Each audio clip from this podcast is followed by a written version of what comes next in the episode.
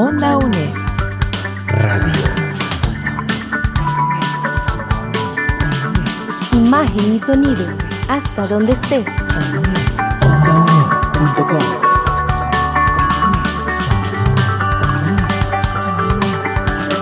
Un espacio de la Escuela de Ciencias Sociales y Humanidades de la UNED.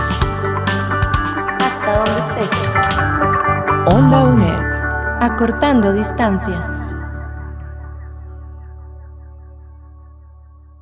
¿Has escuchado sobre la nacionalización de la banca y su impacto para un país como Costa Rica?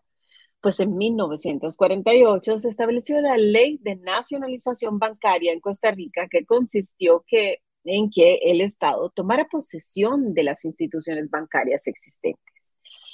Esta ha sido sin duda una de las más grandes conquistas de los y las costarricenses porque buscó democratizar el acceso a los distintos sectores productivos del país a servicios financieros para impulsar las actividades económicas.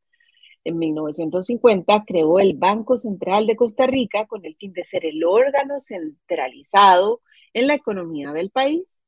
Las condiciones de vida de los costarricenses en la segunda mitad del siglo XX y sus grandes impactos y cambios para el nuevo milenio XXI serán temas sobre los que conversaremos en este cuarto y último programa de Historia de Costa Rica.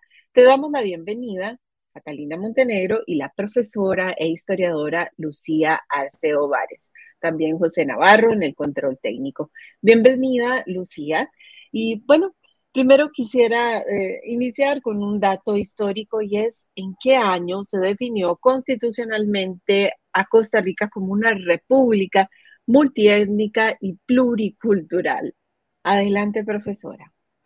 Eh, hola Catalina, hola a todos y a todas. Bueno, efectivamente, nuestro pueblo es un pueblo que tiene aportes maravillosos de muchas presencias de grupos que han abonado a lo largo del tiempo. Primero, los grupos originarios habitaron este territorio por miles de años, luego de años, luego vinieron los españoles y otros europeos y entonces empezó un proceso de, de mestizaje. Pero a lo largo del tiempo, el país ha recibido muchísimas migraciones procedentes de diferentes continentes, de pueblos particularmente como China, como India, como Jamaica, como Chile, así como las Antillas y el resto de Centroamérica. Tenemos gran cantidad de hermanos centroamericanos que nos acompañan y que sacan la tarea con nosotros a diario de este país que todos queremos tanto. Algunas de estas personas llegaron por iniciativa propia y otros buscando mejores condiciones de vida, otras fueron forzadas, como el caso de los africanos esclavizados en algún momento, otros lamentablemente han llegado a nuestro país huyendo de guerras, dictaduras, comerciantes, refugiados y hasta también turistas. Estas amplias migraciones provocaron el desarrollo de un país multicultural y plurilingüe. Por eso Años atrás, la diputada limonense Jocelyn Sawyer presentó un proyecto de ley ante la Asamblea Legislativa y saben qué?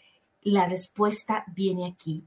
En el año 2015, en el Teatro Nacional, el expresidente Luis Guillermo Solís firmó la reforma al artículo único 1 al artículo 1, perdón, de la Constitución Política para establecer que Costa Rica en adelante y por siempre sea una república democrática, libre, independiente, pero además multiétnica y pluricultural.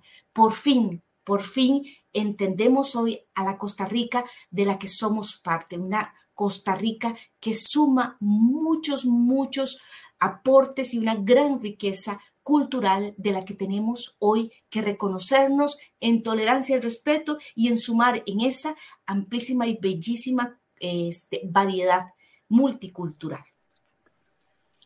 Pues sí, muchas gracias por tu compañía a lo largo de este curso y también gracias por seguirnos a través de nuestras redes sociales, Facebook, Instagram, Spotify, YouTube y demás.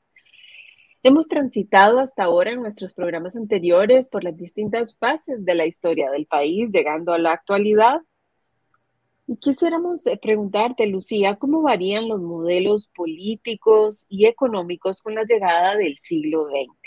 Adelante.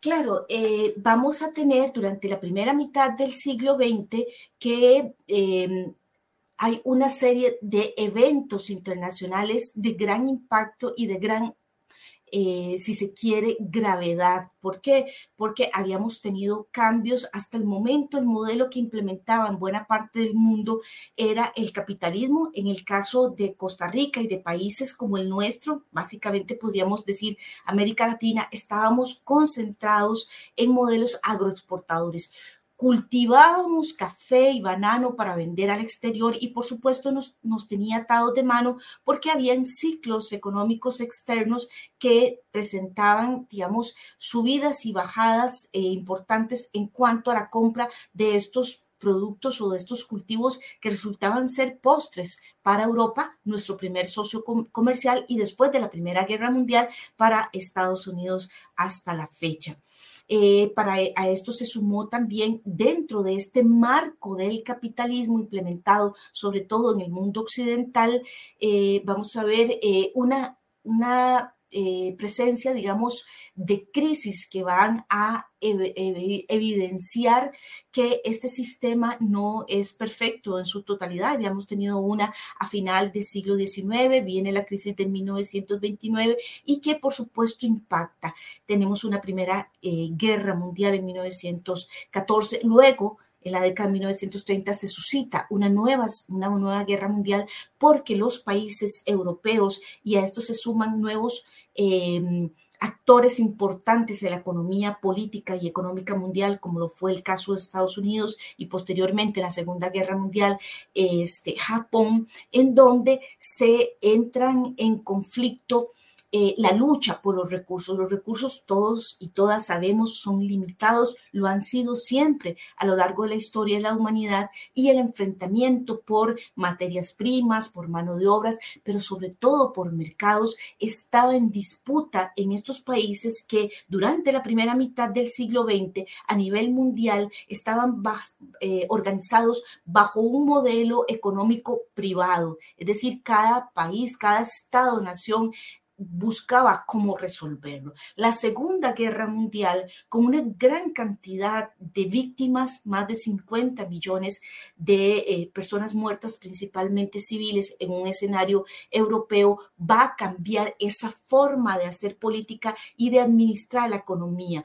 De tal manera que a partir de 1950, eh, estos modelos políticos y económicos por los que eh, mencionabas, Cata, van a tener un nuevo cambio sustantivo. Hay un, hay un corte totalmente distinto en cuanto a esa forma. El aprendizaje principal de la Segunda Guerra Mundial, después de dos eventos de esta naturaleza, va a ser precisamente que eh, se eh, modele de una forma distinta. Y entonces, eh, la transformación más importante es que ese orden económico mundial que antes era individual para cada Estado-nación y con los desacuerdos de las guerras mundiales y con el desastre eh, planetario va a concertarse de una forma totalmente contraria. Vamos a tener un nuevo orden económico mundial ya totalmente concertado público y que empieza a agrupar regionalmente. Quizás el mejor ejemplo que puedo dar de esto en el tiempo, por supuesto, va a ser lo que hoy conocemos como la Unión Europea. Los países unifican una serie de elementos en lo político, pero sobre todo en lo económico, para presentarse como bloques y negociar ante el mundo. En Costa Rica, vinculado con nuestros hermanos centroamericanos, vamos a tener ensayos más o menos parecidos, sin embargo, en términos de, digamos, de agrupación, pero no resultados, lamentablemente, como lo, lo ha sido el mercado común centroamericano. Particularmente, ¿qué pasa en nuestro país?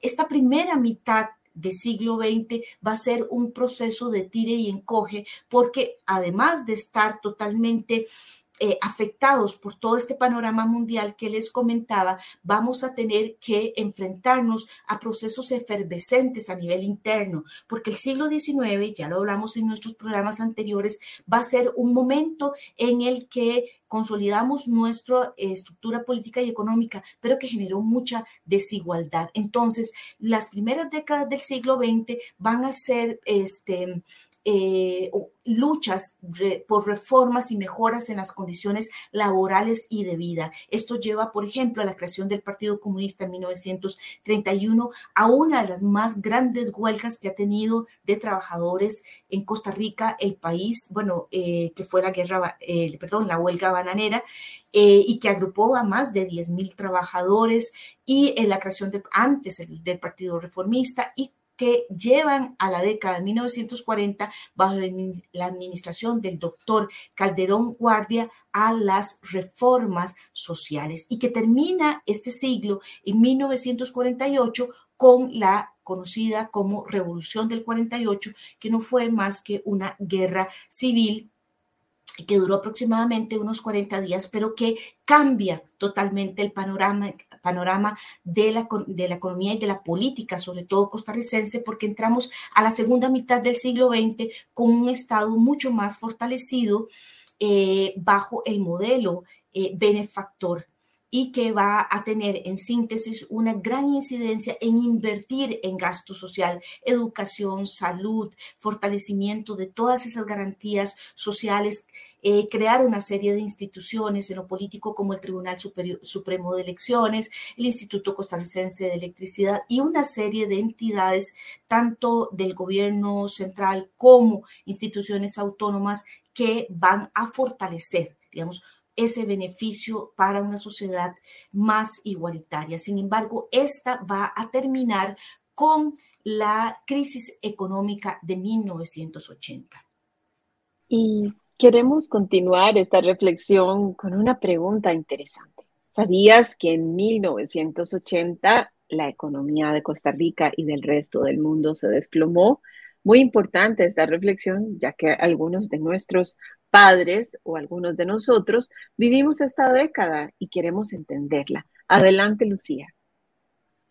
Claro, esta década, eh, vamos a tener en este año un evento muy, muy importante porque resulta que los, em, resulta que los em, países productores de petróleo van a tener grandes eh, enfrentamientos con el mundo capitalista, sobre todo con Estados Unidos, lo cual lleva a que em, se em, disparen los precios del petróleo y esto va a hacer que entonces se suscite una crisis internacional de grandísimas, grandísimas dimensiones.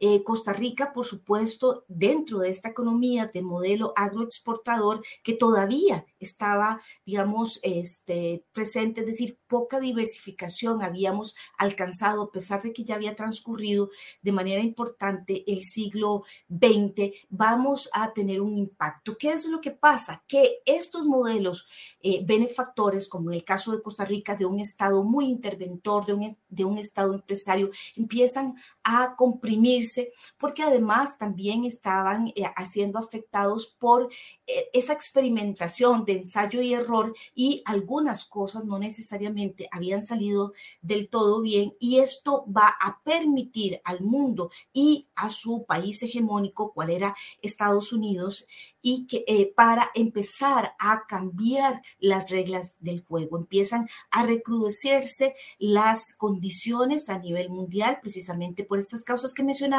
y esto termina eh, cayendo en em, una serie de imposiciones, como por ejemplo la implementación de los programas de ajuste estructural conocidos como PAES y que van a hacer que ese estado amplio e interventor se convierta en un estado totalmente debilitado, pequeño y que nada más va a ser un ente regulador en toda esa nueva economía de, eh, internacional y que presenta el, el debacle o la caída de ese estado benefactor para el ingreso de un nuevo modelo, el modelo neoliberal.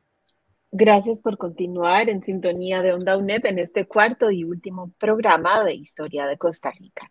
El fin del siglo XX y el inicio del siglo XXI evidencian cambios en el modelo político y económico de nuestro país. Eh, hay un historiador muy conocido que es Eric Hobsbawm, que eh, lo que plantea es que el breve siglo XX acabó con los problemas para los cuales nadie tenía ni decía tener soluciones. En cuanto tanteaban un camino para el tercer milenio, eh, de alguna manera los ciudadanos del fin de siglo solo sabían que acababa una etapa de la historia. ¿Qué podemos decir sobre esto, profesora? Sí, claro. Posterior entonces a esta crisis de la década de 1980 que comentábamos, se dio un marco para nuevas transformaciones en el mundo capitalista, como mencionaba. Se da una transición entonces citada del modelo benefactor a uno de corte neoliberal. El neoliberalismo no es otra cosa que una aplicación de los principios del liberalismo de forma más profunda, más radical, especialmente en el campo económico. Pero esto va a llevar a profundizar las desigualdades producto del capitalismo. Eh, las reglas del juego es un libre comercio, reducción a los impuestos de las exportaciones, sanciones a los países que subsidian, digamos, la producción local, por lo menos en, eh, en el mundo subdesarrollado y no en las potencias que ellos sí lo implementan en su favor. Una gran competencia también entre las distintas empresas y una imposición de esa inversión extranjera como modelo de desarrollo en los países pobres, por lo menos desde el punto de vista teórico. Y por supuesto, em, provocar o motivar un consumo desenfrenado, porque esto es lo que alimenta el modelo capitalista. Con ello vamos a tener que, por supuesto, se da una sobreexplotación de los recursos naturales y humanos. En la década de 1980, después de esta crisis del modelo capitalista regulado, se sientan entonces las bases de un proyecto hegemónico de globalización del mercado. Esto es un marco explicativo sencillo del modelo neoliberal. El principio fundamental era, digamos, que consistía en flexibilizar, digamos, las condiciones laborales y financieras para esa eh, desvinculación del Estado en tareas sobre todo productivas y que eh, disminuyera significativamente la inversión social que el Estado había tenido durante décadas, como ya lo había explicado. La justificación de esto fue, de este debilitamiento del Estado, fue decir que el sector privado es más eficiente al gestionar los recursos que el sector público o que ese mismo Estado a través de sus instituciones. Entonces el Estado solo debía ser como un simple facilitador que garantizara esa estabilidad y que fuera como un mediador. Y que también podía ser como un pequeño regulador de los excesos del mercado ¿verdad? Con programas de alivio de la pobreza. En el caso de Costa Rica, por ejemplo, este ha sido el trabajo de Limas, del Instituto Mixto de Ayuda Social, como para ilustrar durante estos últimos años. Además de, por supuesto, garantizar la democracia, la paz social o por lo menos la gobernanza. Entonces el neoliberalismo también estableció que las economías de los países debían internacionalizarse, internacionalizarse sí o sí. Esto era una condición, ¿verdad? Es decir, esto significaba abrir sus fronteras al capital, atraer lo más que se pudiera la inversión transnacional y aquí hemos visto gran cantidad de transnacionales que permiten ejemplificar esto potencializar, por supuesto, la exportación para tener el ingreso de divisas y que esto era como la gran solución porque llevaría el progreso en cascada. Eso es lo que ya algunos teóricos han llamado como en la teoría de derrame. Es decir, si los grandes potencias empiezan a beneficiarse con esto, pues también iba a digamos, a, su vez a hacer crecer a los países más pobres, tanto en el marco, digamos, de eh, concierto de las naciones como al interior de cada uno de los países. Lamentablemente, todos entendemos y todas que esto no ha sido así. Pues podría decir que en términos generales hubo mejoras a nivel macroeconómico, por ejemplo, en nuestra América Latina, sobre todo en el crecimiento de las exportaciones, ciertamente, pero no se llegaron a crear políticas óptimas, diría yo, para mejorar, digamos, la inversión y el crecimiento. Y las consecuencias de esto ha sido que la implementación de este modelo neoliberal pues han creado un amplio divorcio y tal vez como una subordinación entre esas políticas económicas y lo social.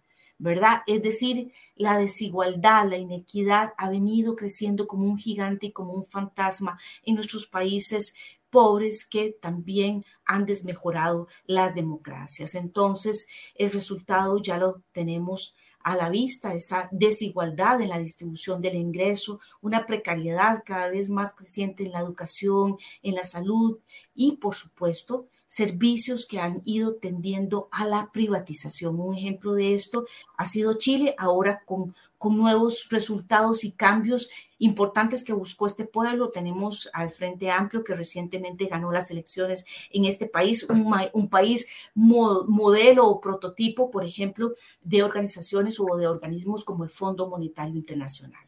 En fin, este eh, modelo nos da muchísimo para reflexionar y para su abordaje en este último proyecto de investigación en el cual este tópico es fundamental para que vos puedas eh, eh, exponer tus ideas como persona estudiante y como cierre de este curso de historia de Costa Rica. Pues esta reflexión que planteas es importante porque a pesar de que algunos países de la región han logrado tener gobiernos eh, que podríamos llamar de izquierda, como el caso de Chile y también podría serlo Colombia. Eh, realmente cambiar el modelo eh, implica tiempo y las estructuras y la forma de implementación del neoliberalismo está realmente eh, bien intrincada, bien profundizada en, todos los sistemas de organización. Así que tampoco es fácil y los cambios no se hacen de un día para otro, pero sí muy importante que vos reflexiones sobre cómo este modelo neoliberal impacta las condiciones de vida de los pueblos, menos desarrollados y profundiza estas desigualdades. ¿Qué más podríamos nosotros concluir sobre esta forma de organización económico y política, Lucía? Sí, bueno, eh, vamos a ver, la, implementación del neoliberalismo va a impactarnos a todos. Este modelo se abocó a, desmovilizar la capacidad organizativa y política que habían logrado los distintos sectores en la lucha por la justicia social, grupos de mujeres que lucharon a lo largo del siglo XX por eh, tener acceso al voto, eh, las reformas sociales, las mejores condiciones de vida, temas de salud, sobre todo una ampliación de mejores condiciones para ensanchar una clase media. Terminamos reafirmando lo que decía el gran personaje que dedicó a garantizar su vida eh, por una justicia, por la justicia de su pueblo, Nelson Mandela, que mencionó alguna vez que erradicar la pobreza no es un acto de caridad, es realmente un acto de justicia. Podríamos, eh, ya que este es el último programa, hacer un recuento por los principales hitos eh, de la conformación del Estado Nacional. Hemos conversado, por ejemplo, de la educación pública y obligatoria. Hemos conversado en otros programas también sobre la institucionalidad, ¿verdad?, que garantiza la participación de distintos entes en, en la distribución de un poder en un país democrático. Hemos conversado también sobre eh, las formas de generación de recursos, conversamos del, de, digamos, del surgimiento de la época eh, del auge en el café y también con el politólogo de don Alejandro Barahona, hicimos un profundo análisis sobre el contexto actual de cara al proceso electoral. Pero para culminar esta reflexión, ¿cuáles podrían ser retos a futuro viniendo de un Estado nacional con la historia como la que te hemos ido contando, donde se ha apostado por la educación pública, por la salud pública, por la distribución del agua pública, por la banca nacionalizada, en un contexto neoliberal. ¿Cuáles podrían ser algunos de los retos que podríamos plantearnos a futuro para este nuevo gobierno que inicia, pero también para la institucionalidad pública que nosotros de, forma, digamos, en la educación, de forma eh, organizada en una universidad, representamos también. Claro, eh, bueno, los principales retos están en que la ciudadanía tenga cada vez mayor protagonismo. No podemos dejarle a los políticos que también tienen una tarea importante para eso los llevamos a los diferentes puestos, tanto en el Ejecutivo, con el presidente y sus ministros, como nuestros representantes por provincias en la Asamblea Legislativa e igualmente eh, pronto vendrán elecciones en los gobiernos locales, sino que también nuestra responsabilidad histórica. Estamos o demandamos de la democracia en esta eh, crisis, digamos, de representatividad. La democracia no solamente debe ser una posibilidad de representarnos, de que cuando nosotros elegimos lleguen quien la mayoría escoge, sino que también debe ser una democracia participativa, la formación política, la formación histórica y la formación en los diferentes campos nos hacen tener criterios para la toma de decisiones. Los costarricenses cada vez más nos acercamos a ese análisis de lo que necesitamos. Tenemos grandes agravantes en este momento, la, guerra en Ucrania, que podría resultar y seguir siendo crecientemente este, peligrosa, no solo las, lamental, las lamentables y crueles mm, e injustas muertes de, de civiles ¿verdad? Todos los desplazamientos, etcétera, eh, los aumentos en el precio del petróleo, ahorita en Costa Rica también, y por tanto una, una consecuencia más que es el tipo de cambio del dólar y este, las situaciones agravantes que se derivan de la pandemia, sino que también una serie de elementos en la pérdida de esa institucionalidad. Hemos tratado Catalina y mi persona, acompañados del equipo de Onda UNED, de hacer ese repaso valorando de la historia de Costa Rica, valorando, como lo mencionaban muy bien ahora, Cata, cómo crecientemente los costarricenses abogamos por eh, esa, ese aparato institucional que nos permite ser un Estado de Derecho en términos de calidad de vida. Pero eso pareciera que hoy de cara a un nuevo periodo eh, o un nuevo mandato se nos escapa cada vez más entre los dedos. Los grandes retos están en mantener esa institucionalidad con eh, mejores condiciones, adaptándolas a el siglo XXI, no solo desde el punto de vista tecnológico, entendiendo que estamos en un mundo globalizado, pero además no perdiendo la consigna de que la calidad de vida de los costarricenses se ha soportado siempre a lo largo de nuestra historia en la justicia social, es decir, en una vida más igualitaria para todos. Muchísimas gracias, Lucía, por las reflexiones de estos cuatro programas que te hemos llevado hasta tu casa a través de Onda UNED de Historia de Costa Rica. Gracias también a José Navarro que nos acompaña en el control técnico de Onda UNED. Recuerda que este y otros programas los puedes descargar en nuestro sitio web ondaunet.com y también buscarnos en redes sociales como eh, Facebook, Twitter, YouTube, Instagram y también en Spotify. Gracias y un abrazo muy profundo. Esperamos que te vaya súper bien este cuatrimestre. Nos vemos nuevamente la próxima. Gracias Lucía y gracias José. Onda UNE.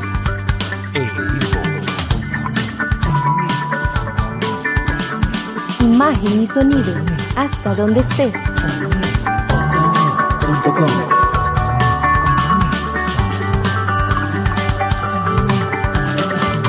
espacio de la Escuela de Ciencias Sociales y Humanidades de la UNED. Hasta donde estés. Onda UNED. Acortando distancias.